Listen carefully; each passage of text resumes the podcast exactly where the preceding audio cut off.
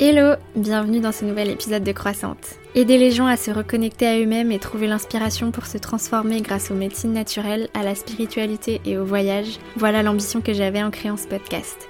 Je suis Louise, ex-agent de voyage, étudiante en naturopathie et en yoga. Ici, nous partageons, mes invités et moi, nos réflexions sur le bien-être holistique, nos expériences d'éveil spirituel et nos déclics qui nous ont aidés à avancer dans la vie. Alors commence par prendre une grande inspiration, ouvre bien ton esprit et tes oreilles Prépare-toi à recevoir plein d'ondes positives. Et si le podcast te plaît, merci de le noter sur Spotify ou Apple Podcast et partage-le autour de toi ou tag-moi dans ta story. Merci du fond du cœur d'être là, je te souhaite une bonne écoute. Hello tout le monde, j'espère que vous allez bien. Bah moi ça va très bien, écoutez je suis à Bali, j'ai passé la semaine à, à bosser dans des cafés et à chercher des maisons pour euh, enfin chercher une maison pour euh, m'installer pour les prochains mois. Donc euh, il y a vraiment pire comme vie et puis voilà, c'est le premier épisode solo que je fais depuis que je suis arrivée à Bali.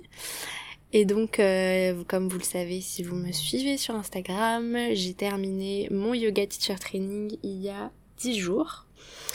Et c'était vraiment une expérience incroyable et j'ai beaucoup de choses à vous raconter. Je sais pas vraiment par où commencer, alors euh, je préfère vous prévenir que j'ai décidé d'arrêter de faire des épisodes solo où j'écrivais tout à l'avance, le moindre mot, parce que c'est ça que je faisais avant. Et, euh, en fait, je j'en avais marre parce que c'était très chronophage mais surtout j'en avais marre de moi de pas être capable en fait de juste prendre mon micro et de vous raconter euh, des choses parce que les épisodes solo que je fais c'est juste moi qui raconte des choses et et je devrais pas avoir besoin de tout écrire et de tout préparer à l'avance.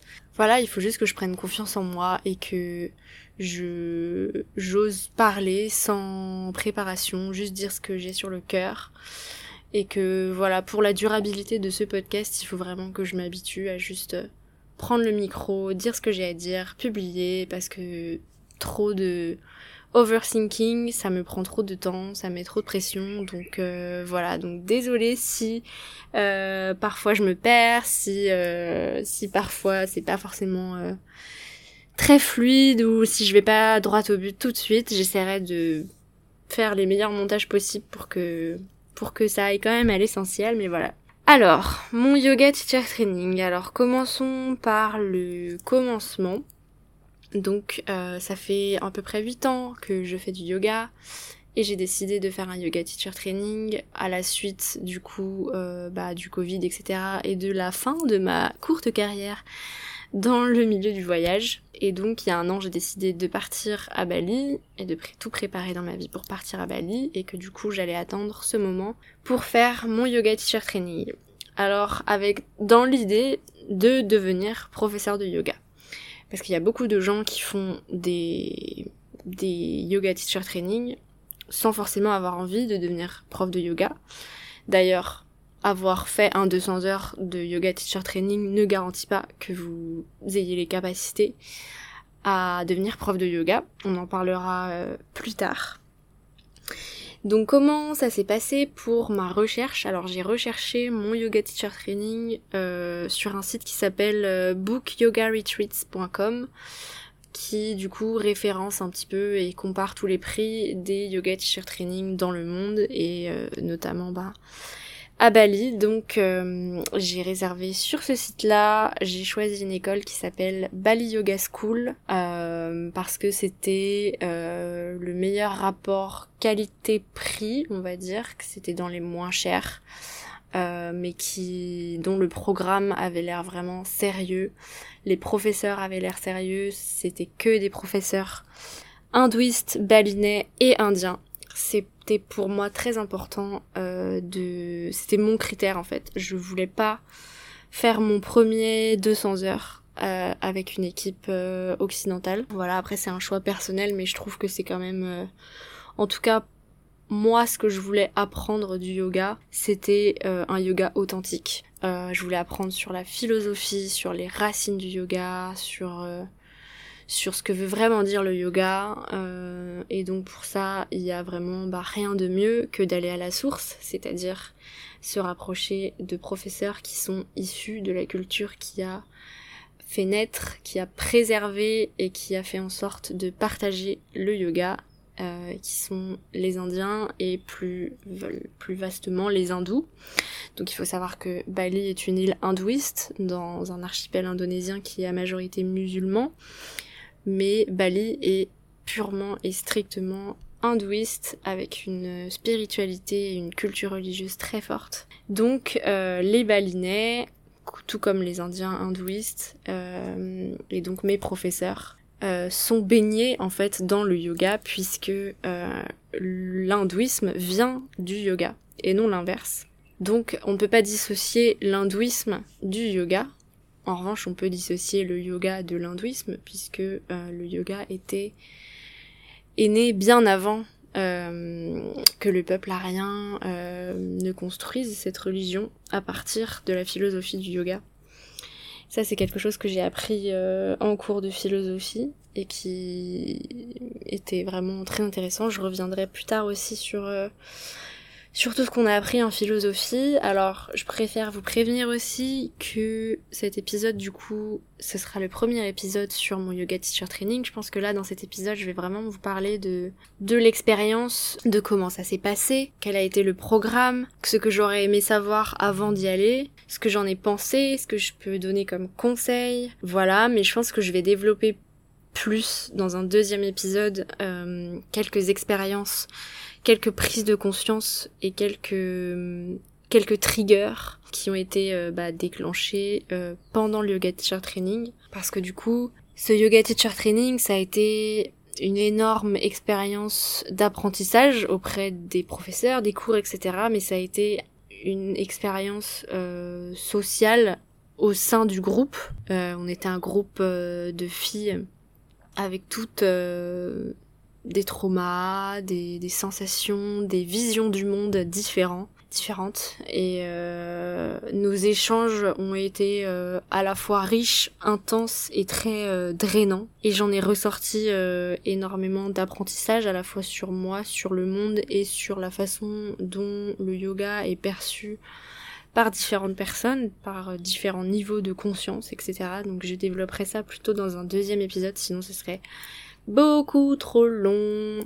À l'heure où sort cet épisode aussi, j'ai publié du coup mon vlog sur YouTube, qui est en fait euh, le concept de la vidéo, c'est une journée dans mon yoga teacher training. En fait, j'ai pris la j'ai pris la caméra toute la journée, du réveil au coucher, pour vous montrer vraiment comment ça se passe concrètement, à quoi ressemblent les cours, qu'est-ce que, comment est l'ambiance, comment ça s'enchaîne, etc., euh, etc. Donc, euh, allez voir la vidéo, lâchez un like, un com, euh, abonnez-vous à ma chaîne YouTube, et j'espère que ça vous plaira et que ça vous donnera envie bah, de de tenter l'aventure. Et en fait j'ai voulu faire cette vidéo parce que j'ai pas trouvé en fait de vlog ou de documentaire sur comment ça se passait les yoga teacher training en Asie. Donc euh, donc voilà j'espère que ce sera utile à certaines personnes. Alors je reviens du coup à comment s'est passé mon yoga teacher training. Alors euh, je pense que les conditions étaient assez exceptionnelles dans le sens où on était encore en plein enfin en plein Covid. C'était un peu la fin mais euh, il y avait encore une quarantaine de 7 jours au moment où le yoga teacher training commençait. Donc toutes les filles ont dû faire une quarantaine de 7 jours à Jakarta avant, payer un visa business, etc. Donc il y avait beaucoup moins de monde que euh, ce qu'ils ont l'habitude d'avoir. Euh, ce qui fait que du coup on était 7 en 200 heures et elles étaient 4 en 300 heures. On était mélangés du coup, donc le 200 heures c'est la première la première euh, étape en fait, euh, enfin c'est une, première formation. La première formation de professeur de yoga que tu fais c'est un 200 heures et si tu veux aller plus loin tu peux passer un 300 heures pour être du coup à la fin euh, professeur de yoga 500 heures qui est quand même un grade un petit peu plus certifiant quand même, euh, parce qu'on le verra aussi plus tard, un 200 heures ne garantit absolument rien à votre en fait, euh, à votre qualité de, professeur en tant que tel. Donc on était coup 7 plus 4, euh, 11. On était, j'étais la seule française. Euh, il y avait du coup une mexicaine, deux ou trois allemandes, euh, une espagnole, deux filles des États-Unis euh, et une fille de République tchèque. On avait tout un niveau assez différent. il y avait des filles qui n'avaient jamais vraiment fait de yoga avant. donc une des filles n'avait jamais vraiment pratiqué de yoga, mais elle était très très fit quoi, elle était très sportive etc. et très spirituellement ouverte, on va dire, et donc elle s'est très bien adaptée, et elle a adoré. Euh, il y avait aussi une autre fille euh, de qui je vais beaucoup parler parce que, enfin, pas peut-être pas aujourd'hui, mais dans le prochain épisode, parce qu'elle a été vraiment le, trigger de tout le monde. Elle nous a toutes déclenché des des, des, des, grosses euh, des grosses nervosités. Euh, donc c'était une fille américaine qui visiblement n'avait jamais vraiment fait de yoga euh, classique, ni de hatha, ni de vinyasa, ni, ni d'ashtanga, mais qui avait fait euh, une retraite de kundalini un jour. Et elle avait essayé tout de suite de devenir professeure de yoga kundalini. Et ça n'avait pas marché pour elle, donc elle a décidé de venir faire un yoga teacher training classique. Euh, mais elle n'avait jamais vraiment jamais vraiment pratiqué. Et donc ça peut être complètement ok. euh, mais il y avait aussi d'autres filles qui étaient, euh, qui avaient un très bon niveau, qui pratiquaient depuis 3, 4, 5, 10 ans, euh, plusieurs fois par semaine, voire plusieurs heures par jour. Donc il y avait des filles très sportives, très musclées, qui étaient à fond dans, bah, du coup, ouais, dans le, le, yoga physique, quoi, qui étaient, qui étaient préparées physiquement pour l'intensité physique du training, et d'autres qui étaient moins sportive. Euh, il y avait une fille qui était en surpoids, qui avait commencé le yoga, qui faisait plutôt du yoga yin depuis six mois. Donc pour pour euh, pour ces personnes-là, c'était euh, quand même assez challengeant physiquement. Mais en fait, ça a été challengeant pour tout le monde. Même même la fille la plus fit a eu droit à son nervous breakdown et a dû arrêter la pratique physique pendant un ou deux jours. Et ça a été mon cas aussi.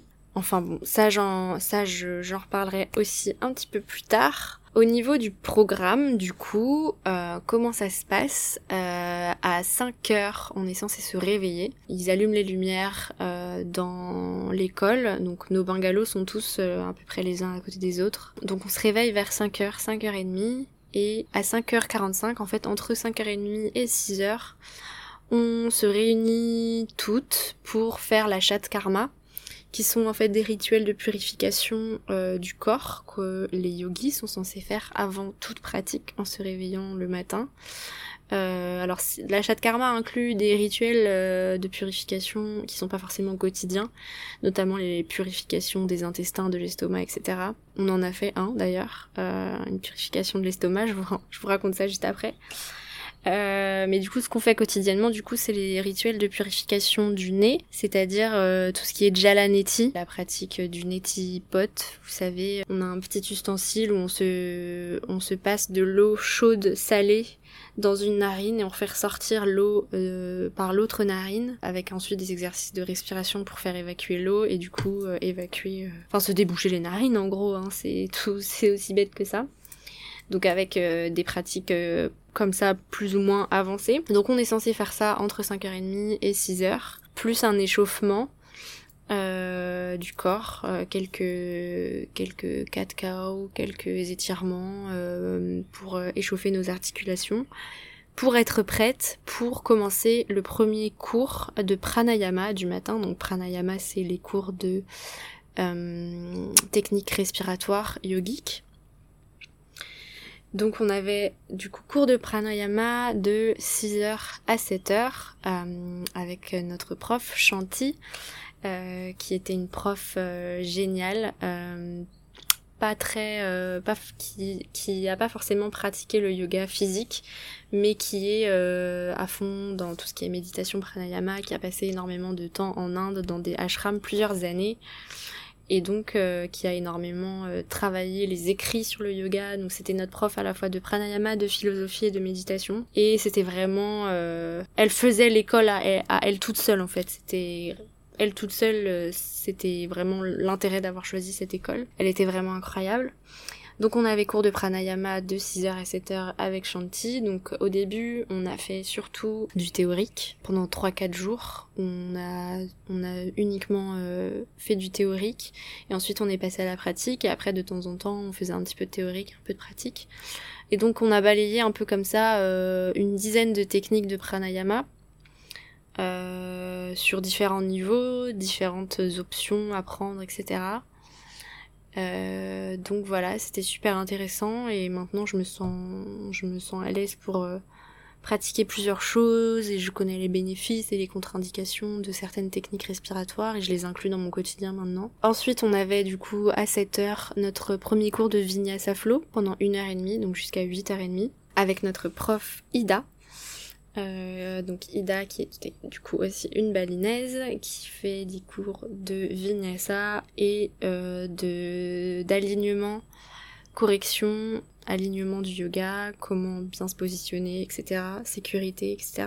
Donc on avait deux cours avec elle. Donc euh, le cours de vinyasa, alors on m'avait dit tu verras, t'inquiète, au début ils vont doucement au niveau de l'intensité des cours. Au final j'ai pas vraiment trouvé. Le premier cours était direct grave intense. Donc j'étais quand même plutôt contente euh, de m'être bien préparée avant parce que on a quand même enchaîné direct. Alors je pense que il commence peut-être des cours assez challengeants pour voir un petit peu le niveau des gens et ensuite il réajuste. Mais en tout cas euh, voilà c'était c'était c'était un très bon cours. J'ai vraiment adoré. Tous les jours, ça, ça, changeait. Et on pouvait faire aussi en fonction de, de, notre fatigue. Euh, au fur et à mesure du training, des fois, on faisait du yin. Ensuite, du coup, à 8h30, on avait un break de 1h30 pour prendre notre petit déj. Donc, euh, la bouffe était 100% vegan. Il y avait quelques filles qui étaient pas vegan, qu'on demandait des œufs, qui en ont eu. Mais sinon, c'était quand même majorité... Enfin, c'était quasiment que de la nourriture végane, bio. On avait une cuisinière du coup sur place euh, qui était un peu spécialisée en, en alimentation saine. Euh, voilà, je crois qu'elle avait guéri d'un diabète,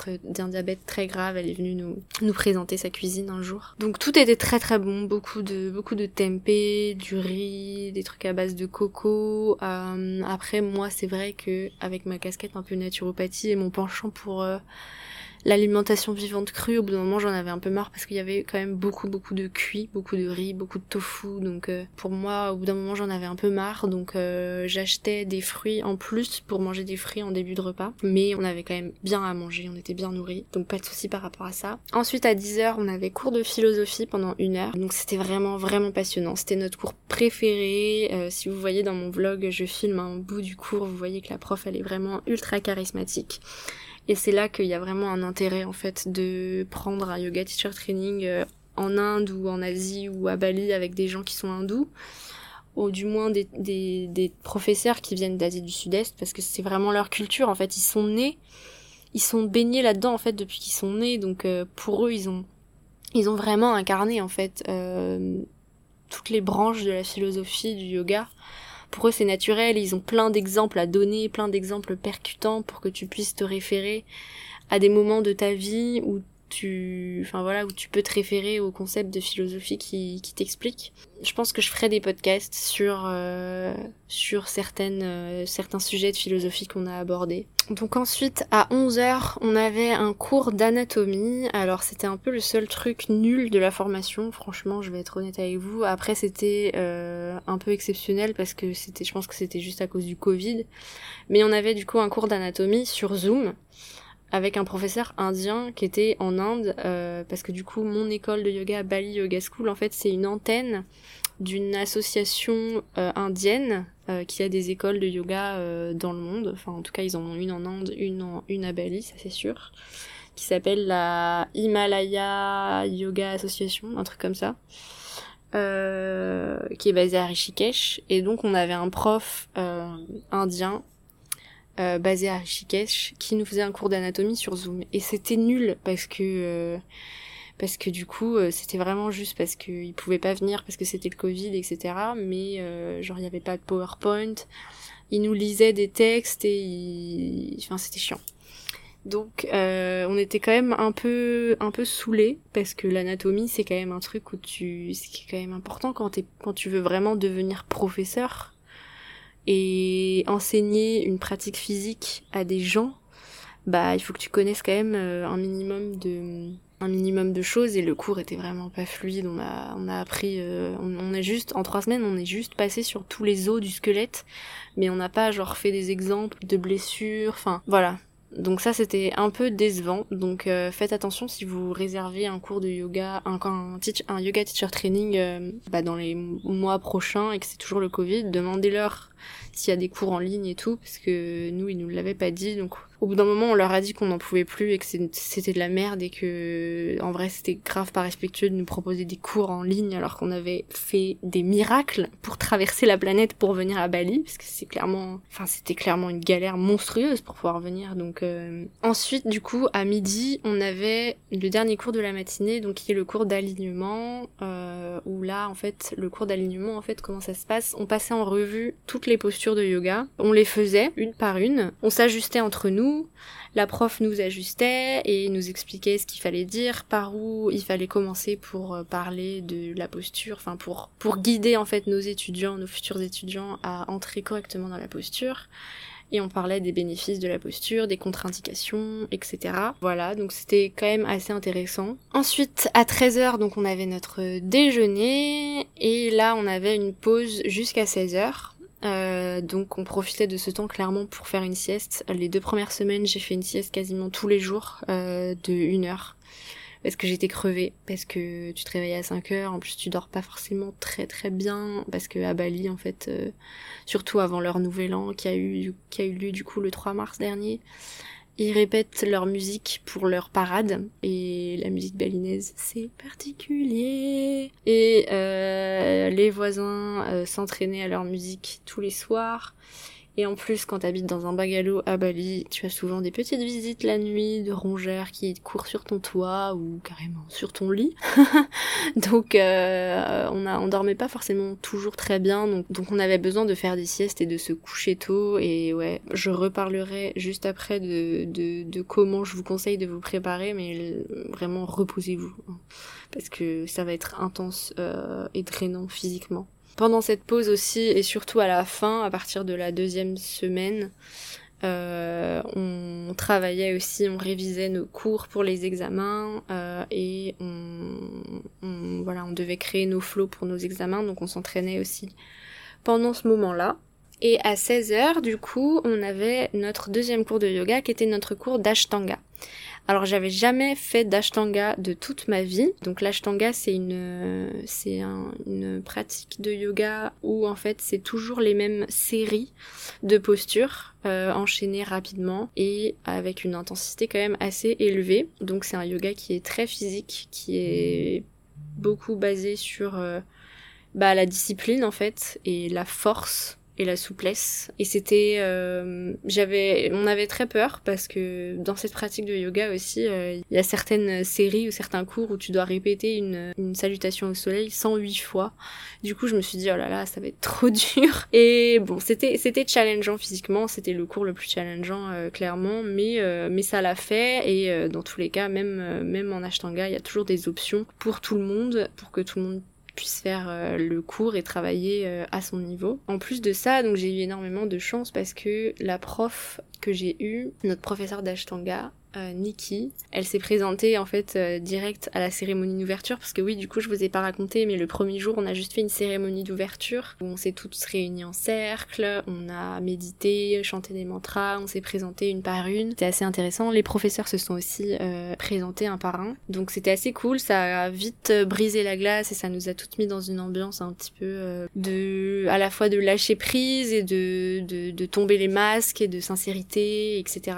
Et donc du coup, cette professeure d'Ashtanga euh, nous s'est présentée à nous le premier jour en nous disant qu'elle avait guéri d'une scoliose, enfin qu'elle avait une scoliose très prononcée étant jeune et que euh, elle avait euh, bah, du coup quasiment guérie, enfin que maintenant elle a, sa colonne vertébrale est, complètement ok. Tu, enfin voilà, quand tu la vois, tu t'as pas l'impression qu'elle a une scoliose, elle se tient très droite et elle est très forte, etc. Et elle s'est présentée à nous du coup en nous disant ça, donc tout de suite j'ai levé la main et je lui ai dit ah mais moi aussi j'ai une scoliose euh, incroyable, euh, c'est un peu mon gros complexe et mon gros le gros problème dans mon corps que j'aimerais euh, plus travailler par le yoga. Et du coup ça a été incroyable parce que elle du coup son expérience c'est de dire que peu importe ta condition physique et ce que les gens, même les profs, peuvent te dire sur ce que tu ne sur ce que tu peux et ce que tu ne peux pas faire? En fait, il faut que tu balayes toutes ces croyances limitantes là et que tu décides que tu es capable et que tu peux tout réussir et avec de la discipline, de la patience euh, et de la sueur, tu peux tout réussir et transformer ton corps et transformer ta vie. Moi aussi, j'avais certaines postures, on m'avait dit ça, il faut pas trop que tu pousses parce que ça va aggraver ta scoliose, ça va te créer des douleurs, etc.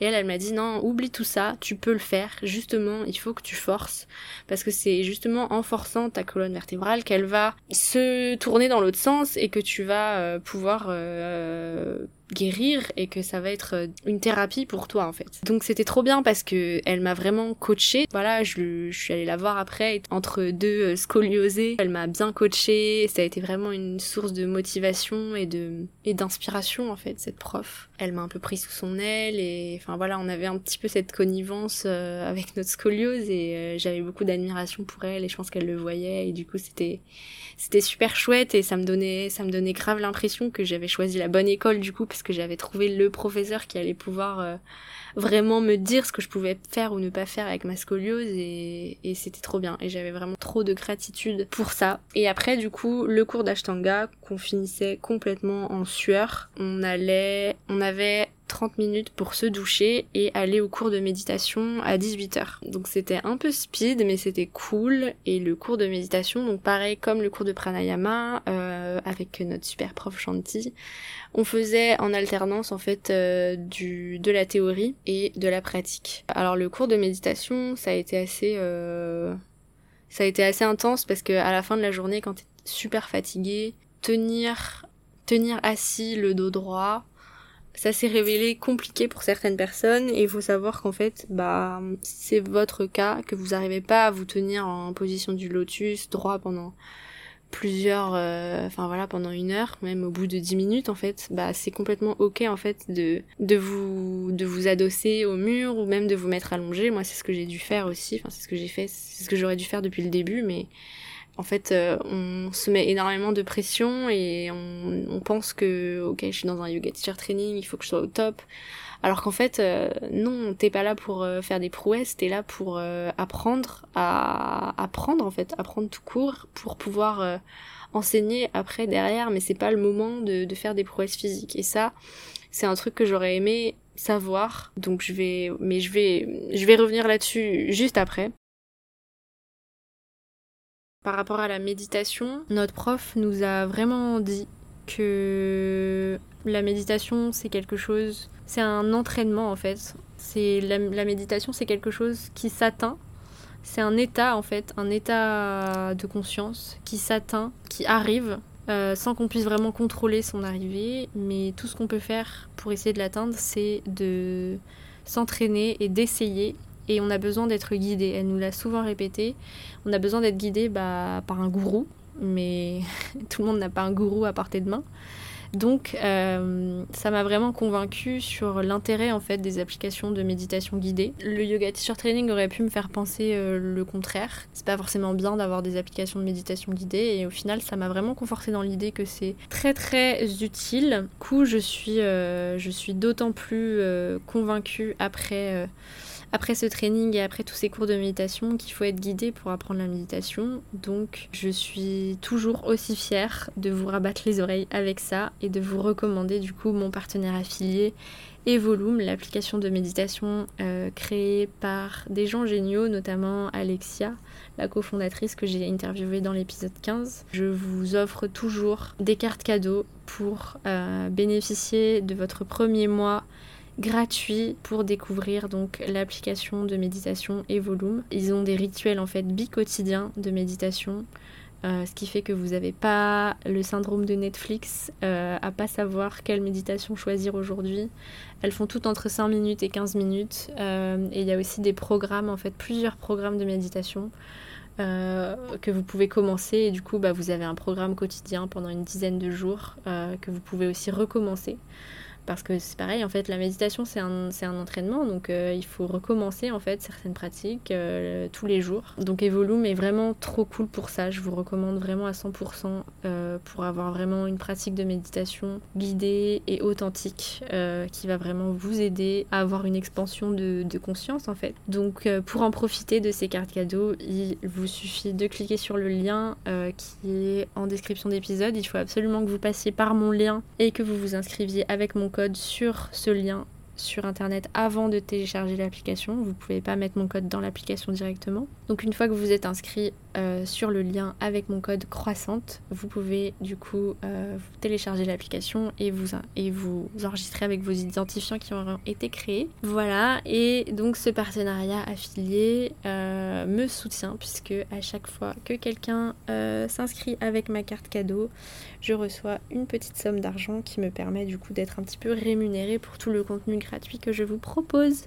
Euh, et sachez que du coup, bah, c'est sans, engagement. Euh, vous pouvez résilier à tout moment votre abonnement et vous pouvez même choisir quel montant vous correspond pour rester abonné. Donc voilà, fin de la parenthèse. Après le cours de méditation, on avait simplement le dîner et ensuite on allait clairement se coucher direct. Donc euh, moi j'avais donc une euh, chambre partagée avec une, euh, une fille qui venait de qui venait des États-Unis, qui était d'origine coréenne et avec qui je me suis super bien entendue, même si elle avait que 18 ans, truc de fou. Je, elle me l'a dit au bout de trois jours, je j'aurais jamais pensé. Et voilà, et les filles, pour certaines c'est vraiment devenu des amies, on est on est très proches et celles qui vont rester un peu à Bali, je vais beaucoup beaucoup les voir et euh, et ça c'est chouette.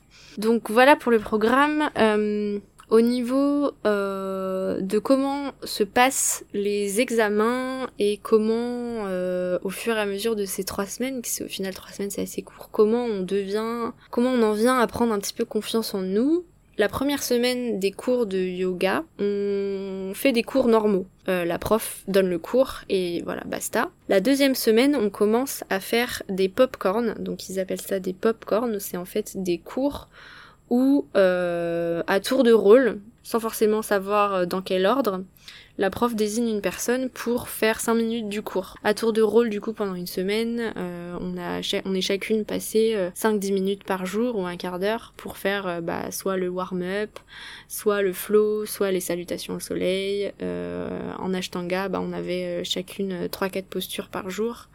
Euh, en Ashtanga, par contre, on pouvait préparer, on savait la veille pour le lendemain quelle posture on avait à faire pour bien préparer euh, le queuing euh, et savoir les enchaînements. Mais sinon, en Vinyasa, c'était improvisé. C'était un bon exercice parce que du coup, le premier jour, on était, on était grave nul, on n'arrivait pas à parler. et dès le deuxième jour, en fait, notre voix avait déjà changé, notre confiance en nous avait changé. Donc, c'était, c'était assez ouf de voir comment on progressait rapidement. Et du coup, pour les examens, alors du coup, je sais pas si c'est pareil dans tout les écoles, mais je pense que ça, ça se rejoint quand même euh, pas mal. Pour le pranayama, c'était un examen de pratique.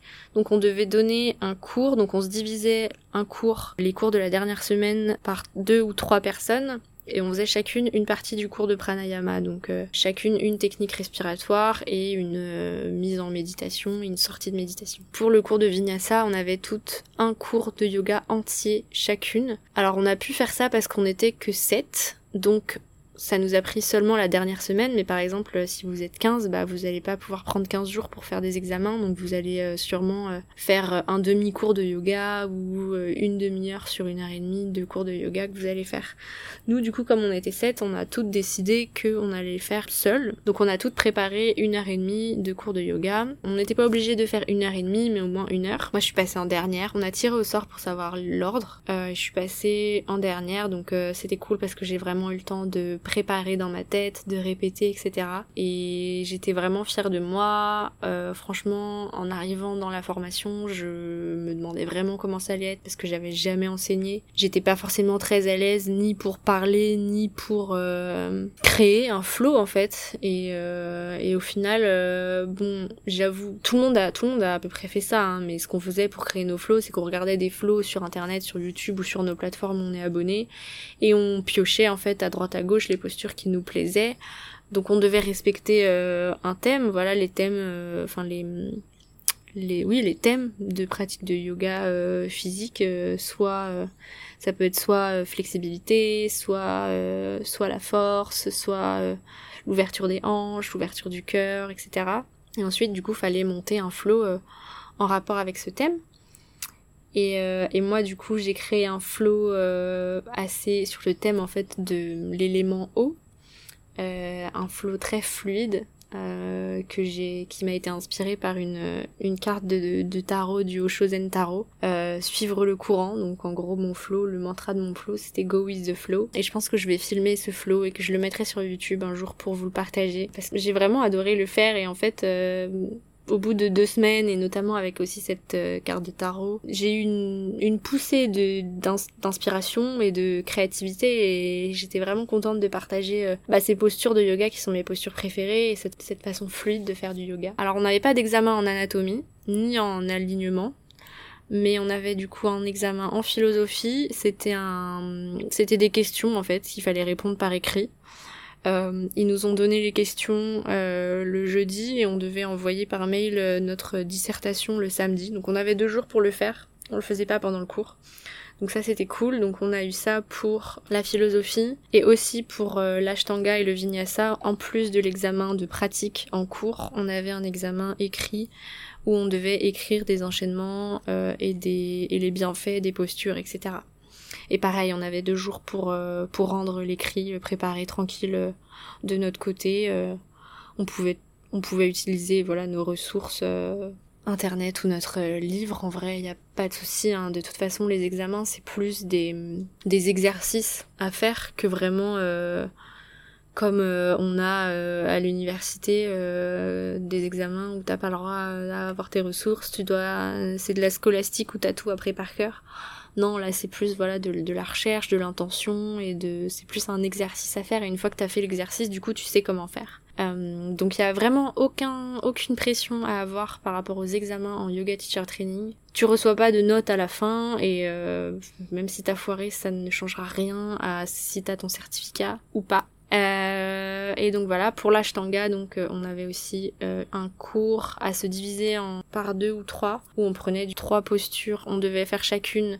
Moi, je l'ai fait je l'ai fait toute seule parce que euh, la fille avec qui j'étais censée partager mon cours, mon examen est partie euh, le matin. Elle a abandonné deux jours avant la fin, ce qui n'a pas empêché d'avoir eu son, son certificat d'ailleurs, mais bon, je reparlerai de ça plus tard. J'ai l'impression que je vous dis tout le temps ça, je reparlerai de ça plus tard. Désolée, hein, je, je prépare pas mon, mon podcast, donc euh, ça va être comme ça. Et donc, donc, mais quand on partage du coup l'examen d'Ashtanga, on doit, on est censé prendre Chacune fait salutation au soleil A et B euh, et chacune prend trois postures euh, du, de la série debout, trois postures de la série assise, trois postures de la, de la série finale. Et en méditation, non, on n'avait pas de, on n'avait pas d'examen en méditation non plus, ni pratique ni euh, écrit. Après, je sais pas si c'est pareil dans les autres écoles. Donc voilà pour le programme et les examens. Euh, on avait du coup une journée off le dimanche euh, où on avait quand même des activités de proposer. Donc le premier dimanche, on a été euh, dans un temple balinais. Le temple Tirta Empul où en fait les balinais viennent pour se purifier. En fait, c'est le temple est constitué de plusieurs espèces de fontaines où tu viens te présenter à chaque fontaine. Il y en a une vingtaine, je pense. Et tu fais un peu le même rituel où tu dois euh, boire l'eau, te mettre l'eau sur le visage et sur la tête en priant. Et euh, c'est censé du coup te purifier. Donc c'était cool. On a fait ça tout ensemble. Et j'étais j'étais contente de d'aller visiter ce temple que où j'y étais jamais allée parce que voilà c'est quand même un endroit assez sacré où vraiment les balinés viennent pour prier et euh, voilà les gens sont les gens sont dans, on est dans l'eau on est plongé dans l'eau etc donc c'est vraiment intense. Tu peux pas juste y aller en touriste comme ça regarder. C'est t'es t'es immergé dedans. Immergé c'est le mot parce que tu vas carrément dans l'eau. Et je l'avais jamais fait parce que c'est aussi un peu une, une, attraction touristique mais je trouvais que c'était quand même assez euh, enfin voilà j'avais pas envie de faire ça en mode touriste donc du coup j'étais contente de le faire dans ce contexte là du coup on avait un guide baliné avec nous qui nous a expliqué comment comment on était censé faire le rituel et comme euh, on y allait tôt le matin, enfin, et que c'était en, période Covid, il n'y avait pas d'autres touristes que nous, donc il y avait beaucoup de beaucoup de balinais, etc. Donc c'était cool. le deuxième dimanche, ils nous ont amenés à une super belle plage, super loin, un peu dans le nord-est de Bali. C'était trop bien. Et le dernier dimanche, par contre, on était libre. Euh, donc c'était cool aussi d'avoir un moment off où on n'était pas obligé de rendre des comptes et de respecter un programme. Euh, et aussi, euh, on a fait une journée la deuxième semaine ou ouais la deuxième semaine, une journée où on a fait du coup la pratique de Kunjal le matin. Donc Kunjal qui est une une pratique de purification de l'estomac qui fait partie de la chatte karma yogique, où en fait, euh, à jeun le matin, on doit boire 6 à 8 grands verres d'eau salée et se faire vomir. Donc euh, on a fait ça tout ensemble, une par une, euh, à 6 heures du mat. Et en fait, donc c'est une pratique qui est censée purifier l'acidité et les mucosités de l'estomac. Euh, donc on a fait ça tout ensemble. la prof nous a montré et tout. La prof l'a fait aussi en face de nous. Donc c'était assez... Enfin voilà, c'est pas tous les jours que tu te fais vomir des litres d'eau devant 15 personnes. Mais c'était quand même intéressant. Après voilà, on était plusieurs à... On s'était un peu toutes repérées à avoir eu des problèmes de boulimie, donc euh, on était un peu euh, trigger par ça. Il y avait des filles qui, qui, détestaient vomir et qui, qui s'étaient jamais fait vomir de leur vie, donc il fallait leur expliquer comment se faire vomir et, et non, enfin on, était deux trois dans ce cas-là, on se disait non mais moi, je, sais, je sais faire. donc euh, c'était un peu particulier et donc du coup à la suite de cette pratique, toute la journée, c'était une journée où on n'avait pas de cours, on devait rester 100% silencieuse, on devait pas parler et on devait euh, on devait rester euh, tranquille en fait. On n'avait pas de cours, on pouvait pas parler et on, on, avait une monodiète de kimchi. Je sais même pas si c'est le bon mot kimchi ou kichari, je sais pas. En tout cas, c'était on avait à tous les repas matin, midi et soir euh, du porridge de riz en fait au ghee, le beurre clarifié. Franchement, cette journée, c'était quand même euh, assez intéressant. Ça, ça a fait du bien de revenir au calme. On a pu, euh, on a pu, on pouvait quand même, on avait quand même le droit de travailler nos cours. Euh, mais t'es censé quand même rester dans le silence. Moi, j'ai essayé de jouer le jeu. J'ai j'ai bouclé mon portable à double tour dans ma valise et j'ai utilisé mon ordi pour bosser, mais j'ai pas regardé de j'ai pas regardé de vidéos, j'ai pas regardé de films, etc. Ma coloc, elle a regardé une série quand même, euh, mais euh, moi j'essayais vraiment de respecter. Je me suis euh, l'après-midi, je me suis quand même mise dans la piscine et j'ai lu et je me suis reposée, j'ai dormi parce que bien sûr quand tu viens de te faire vomir 8 litres d'eau, t'es un peu fatigué. Donc voilà, je sais pas, pareil, je sais pas s'ils font ça dans les autres écoles et si vous êtes, si vous avez fait un yoga teacher training, n'hésitez pas à partager avec moi euh, si vous avez fait euh, ce rituel de Kunjal ou si vous avez eu d'autres rituels comme ça, une journée un peu particulière dans votre yoga teacher training. Je partagerai aussi euh, votre expérience comme ça dans ma story. Alors, je vais passer à ce que j'aurais aimé savoir avant au sujet de la préparation du yoga teacher training. Donc, comme je l'avais expliqué en story, je suis arrivée en fait j'ai eu un problème de dos en fait pendant le yoga teacher training. En fait, je suis arrivée déjà avec une lombalgie.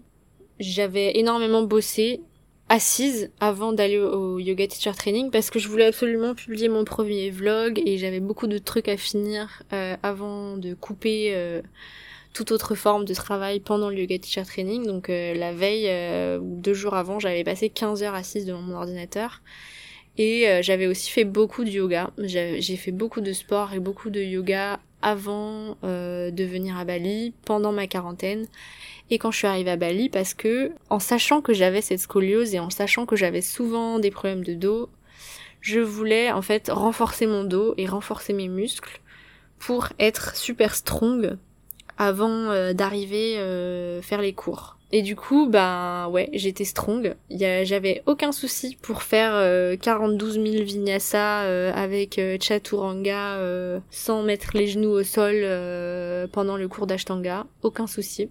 J'étais super strong, j'étais une des filles les plus fit euh, du, du, yoga teacher training clairement. Mais euh, bah en fait, je me suis un peu pris en pleine poire que bah en fait c'est pas comme ça que ça marche. Euh, en fait, c'était pas forcément ce que j'avais besoin. Et c'est pas parce que t'es strong que ta pratique avancée que tu peux avoir parce que t'es strong va être ce que tu as, va être va correspondre à ce que tu as besoin en fait. Je m'étais préparée, mais en fait je suis arrivée avec mal, mal au dos. Donc en fait, j'ai, j'ai, j'ai, j'ai, grave foiré parce que je voulais arriver préparée et reposée et prête pour euh, affronter le défi physique qui m'attendait. Et en fait, je suis arrivée déjà cassée en deux. Au bout de deux, trois jours, j'avais vraiment mal. Et je me suis, donc j'avais mal dans le bas du dos. J'ai de toute façon tout, toujours mal quand quand je me tiens droite longtemps à cause de ma scoliose sous mon, sous mon omoplate droite parce que j'ai une bosse et que ma colonne vertébrale du coup n'est pas droite à cet endroit-là à cause de ma scoliose. J'avais très très mal au lombaire c'était de pire en pire. Euh, je suis arrivée, j'avais mal, mais au bout de, au bout de quatre jours, c'était vraiment de pire en pire. Et pourtant, du coup, je faisais mes chaturanga, euh, j'utilisais la force de mes bras et je pensais bien faire. Et en fait, euh, j'étais juste en train de d'empirer la situation.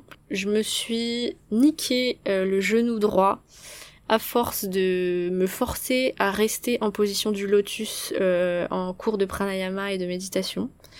je pouvais plus limite plus plier mon, genou, euh, en tout cas pas en extension euh, ouverture de hanche, je sais pas si vous voyez ce que je veux dire, mais je pouvais plus du tout me mettre en position du lotus avec mon genou droit. J'avais super mal. Et euh, donc j'avais mon genou, mes lombaires, mon milieu du dos parce que j'avais du coup ma scoliose plus un restant de blessure de surf du Maroc. Et je, mets, je me suis aussi au bout de 15 jours bloqué les cervicales parce qu'on avait des oreillers qui étaient pas ouf. Et du coup, je crois que c'était le lundi soir, au bout d'une semaine, je, le soir, pendant la méditation, je me suis tout d'un coup rendu compte que j'avais mal partout. Mon corps était endolori mais j'avais j'avais jamais eu aussi mal partout de toute ma vie en fait. J'avais tellement mal partout et je me disais putain, ça fait que cinq jours et je suis en miettes. Je me suis effondrée en pleurs en plein milieu du cours de méditation du soir. Et je restais assise comme ça en lotus et j'avais les larmes qui coulaient, j'avais les larmes qui coulaient et à un moment du coup je, relâche je relâche mon je relâche mon corps, j'arrondis ma ma colonne vertébrale et je me sens comme une merde. Je me dis mais oh, je suis trop nulle, euh, ça fait que cinq jours, j'en peux déjà plus. Du coup je me mets à pleurer, à pleurer, à pleurer. Et du coup avec la fatigue et avec tout ce que voilà les cours de philosophie, les cours de pranayama, les cours de méditation, ça te fait en fait vraiment sortir toutes tes émotions. Ça te c'est intense en fait tout ce qui se passe dans ton corps et dans ta tête. Et du coup j'arrêtais pas de pleurer, j'arrêtais pas de pleurer. À un moment la prof m'a carrément amené un paquet de mouchoirs. J'ai terminé euh, le cours euh, allongé et j'arrêtais pas de pleurer. Genre j'étais en shavasana et j'avais les larmes qui coulaient.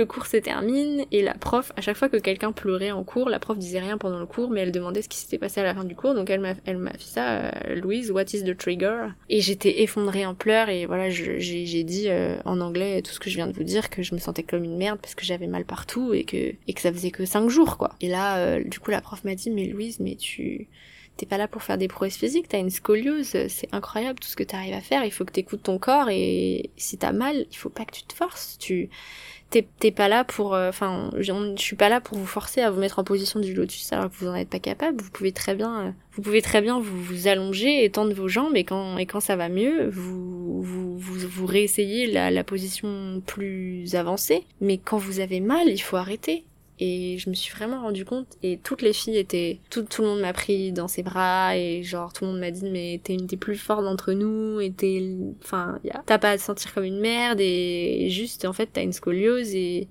il faut juste que tu te reposes en fait et tout va bien. Et du coup bah c'est ce que j'ai fait. J'ai dû faire une pause en fait le lendemain. J'ai assisté à tous les cours mais j'étais euh, je suis restée assise sur des sur des coussins. Je, restais le dos droit allongé au sol. Et euh, j'ai été euh, j'ai été faire de l'acupuncture à Ubud juste à côté de l'école de yoga. C'était la première fois que je faisais de l'acupuncture et ça m'a soulagé de ouf au niveau du genou des cervicales et, et des lombaires et le donc j'ai rien fait physiquement pendant un jour et le jour d'après j'ai repris tout doucement. Je faisais pas mes chaturanga, j'ai j'ai fait mes du coup mes chaturanga sur les genoux et j'ai vraiment ralenti en fait avant de revenir en, chien tête en bas, je repassais par la posture de l'enfant. Cette expérience, ce genre gros stop que mon corps m'a mis, ça a été ce qui a fait aussi la richesse de mon yoga teacher training parce que ça m'a forcé en fait à reconsidérer ma pratique. Ça m'a fait réaliser à quel point le yoga, ce n'est pas une pratique pour faire des prouesses physiques. En fait, ce qu'on nous a appris aussi en yoga, quand on repasse les, tous les huit membres du yoga, le but du yoga, c'est d'atteindre le samadhi, c'est-à-dire un, état de conscience euh, suprême. Et juste avant le samadhi, on doit atteindre la méditation. La méditation non pas en tant que pratique, mais en tant qu'état. Donc vous savez, quand vous faites de la méditation, vous, vous, vous n'êtes pas en état de méditation. La méditation, c'est quelque chose que très peu de gens atteignent. Vraiment seulement des, yogis, euh, des, des, maîtres spirituels peuvent atteindre au bout d'années, d'années et d'années de pratique. Et tout ce qu'on peut faire en fait, c'est c'est s'entraîner en fait. Donc c'est donc c'est le, le septième membre du yoga, dhyana, la méditation. C'est vraiment le premier but et en fait, les asanas, la pratique posturale, c'est la troisième membre du yoga. Et en fait, dans les Yoga Sutras de Patanjali, en fait, Patanjali explique juste que les asanas, c'est juste être assis, en fait. La seule posture de yoga utile, c'est la posture assise en lotus. Tout ce que vous faites avant, c'est pour être capable d'être dans cette position assise. Le seul but du yoga, c'est d'être capable de rester assis, tranquille, sans bouger, pour pouvoir méditer et pour pouvoir respirer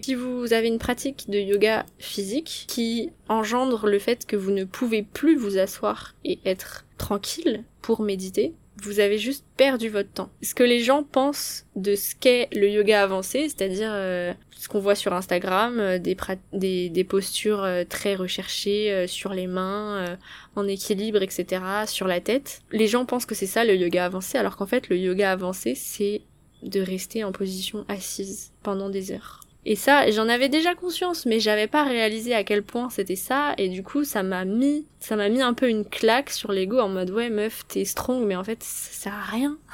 ça sert à rien du tout parce que tu peux pas, t'arrives pas à rester assise pour méditer. Donc en fait, t'as rien compris au yoga.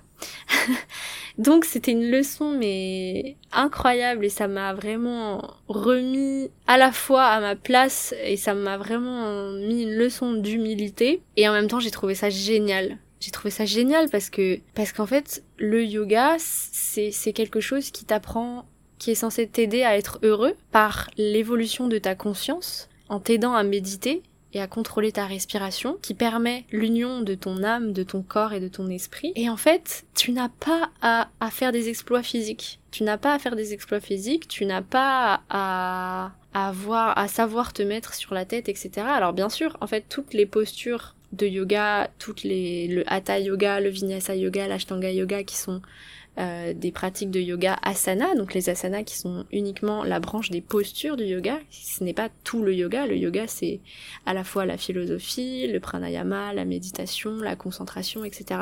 Mais du coup, les postures d'asana sont censées simplement te à te servir à pouvoir rester assis.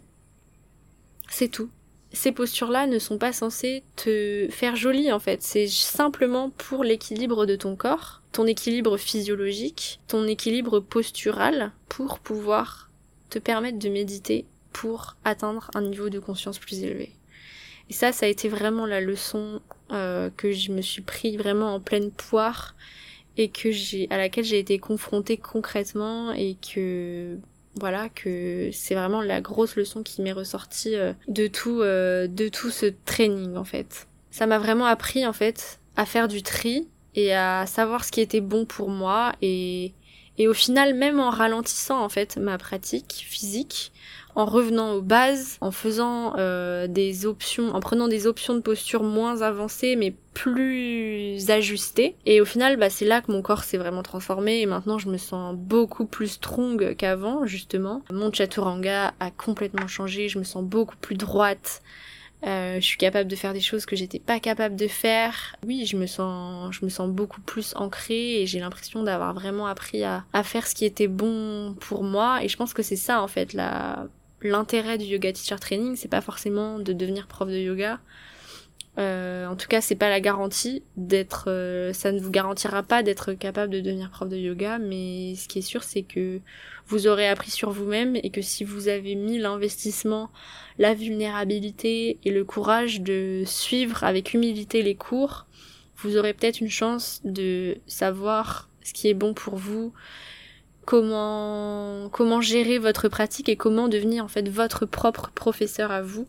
Pas forcément euh, obligatoirement professeur des autres mais votre propre professeur à vous. Donc voilà ça a été intense parce que beaucoup de pratiques physiques quand même trois heures de pratique intense physique beaucoup de méditation et de pranayama parce que bon même si on est habitué qu'on fait du pranayama un peu de méditation bah deux heures par jour assis en position de méditation pour le cours de pranayama et le cours de méditation. C'est énorme.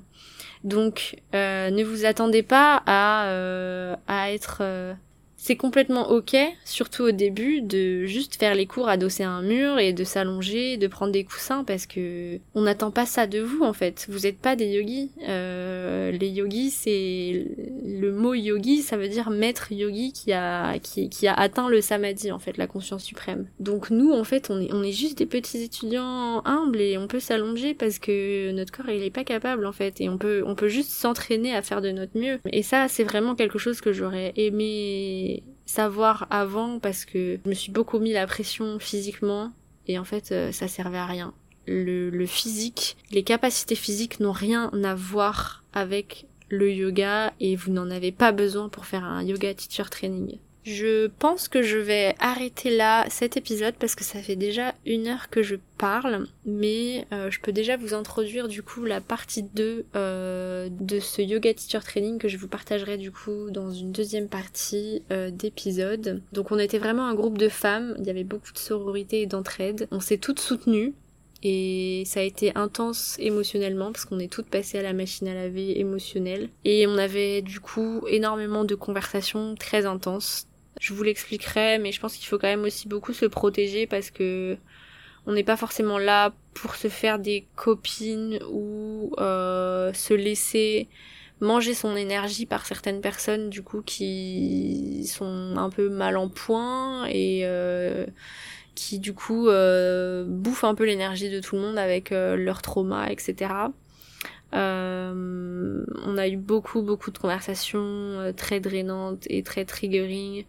Euh, donc je vous expliquerai tout ça. Dans la deuxième partie aussi, j'aborderai du coup pas mal de questionnements que j'ai eu sur l'éthique du yoga et sur l'appropriation culturelle parce que euh, certaines des filles qui étaient là m'ont déclenché beaucoup euh, de nervosité à ces sujets et ça a été vraiment euh, j'ai pu observer en fait tout ce que tout ce que j'aimais pas tout ce sujet de l'appropriation culturelle euh, dans le yoga. J'ai vraiment, ça m'a vraiment été servi sur un plateau, des exemples concrets de ce qu'il faut pas faire selon moi, selon mes convictions, on va dire. Donc je vous partagerai ça euh, dans l'épisode 2 et euh, voilà. Si vous avez des questions, je pense que je vais faire une petite story Q&A, questions-réponses. Euh, si vous avez des questions sur concrètement comment ça se passe, de choses que vous, sur lesquelles vous vous questionnez, auxquelles j'aurais pas répondu dans cet épisode, euh, vous pourrez peut-être me les poser en story euh, ou vous pouvez m'envoyer des messages et j'y répondrai du coup dans la deuxième partie. Voilà, n'hésitez pas à partager cet épisode à me laisser un commentaire sur Apple Podcast. Voilà, j'espère que ce premier, cette première partie de mon récit sur mon yoga t-shirt training euh, vous aura plu. Euh, je vous retrouve très très bientôt pour un nouvel épisode et prenez soin de vous. Bisous